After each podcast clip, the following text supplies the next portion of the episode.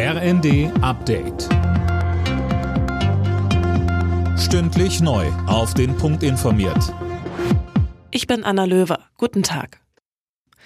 Nach der Weltklimakonferenz in Ägypten ziehen viele Top-Diplomaten eine gemischte Bilanz. Es ist nicht gelungen, drastische Emissionssenkungen auf den Weg zu bringen, kritisiert etwa UN-Generalsekretär Guterres. Wichtigster Durchbruch des Gipfeltreffens ist der Fonds für klimabedingte Schäden. Industrienationen sollen zahlen, damit ärmere Länder die Folgen durch Dürren oder Überschwemmungen abfedern können. Ob China da auch mitmacht, ist noch unklar. Außenministerin Baerbock. Die Industriestaaten, das habe ich hier immer wieder deutlich gemacht, die haben eine historische Verantwortung. Wir sind in einer mittlerweile über ein Grad erhöhten Welt, weil die Industriestaaten ihren Reichtum auf den CO2-Emissionen aufgebaut haben.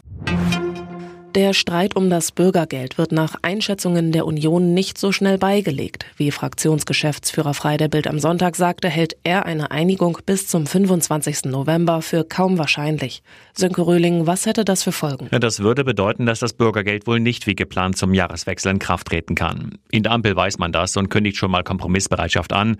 Das Prinzip des Forderns und Förderns müsse gestärkt werden, sagt der FDP-Fraktionschef Dürr den Funke-Zeitungen. Am Mittwoch trifft sich der Vermittlungsausschuss von Bundestag und Bundesrat.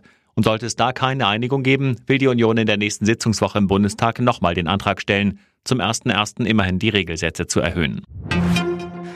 Für einen reibungslosen Reiseverkehr will die Deutsche Bahn zu Weihnachten 80 Sonderzüge einsetzen. Das hat Fernverkehrsvorstand Michael Peterson der Bild am Sonntag gesagt. Insgesamt soll so die Zahl der Sitzplätze über die Feiertage um 40.000 erhöht werden.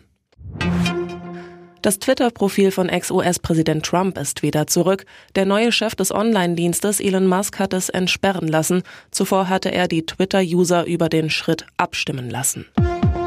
Alle Nachrichten auf rnd.de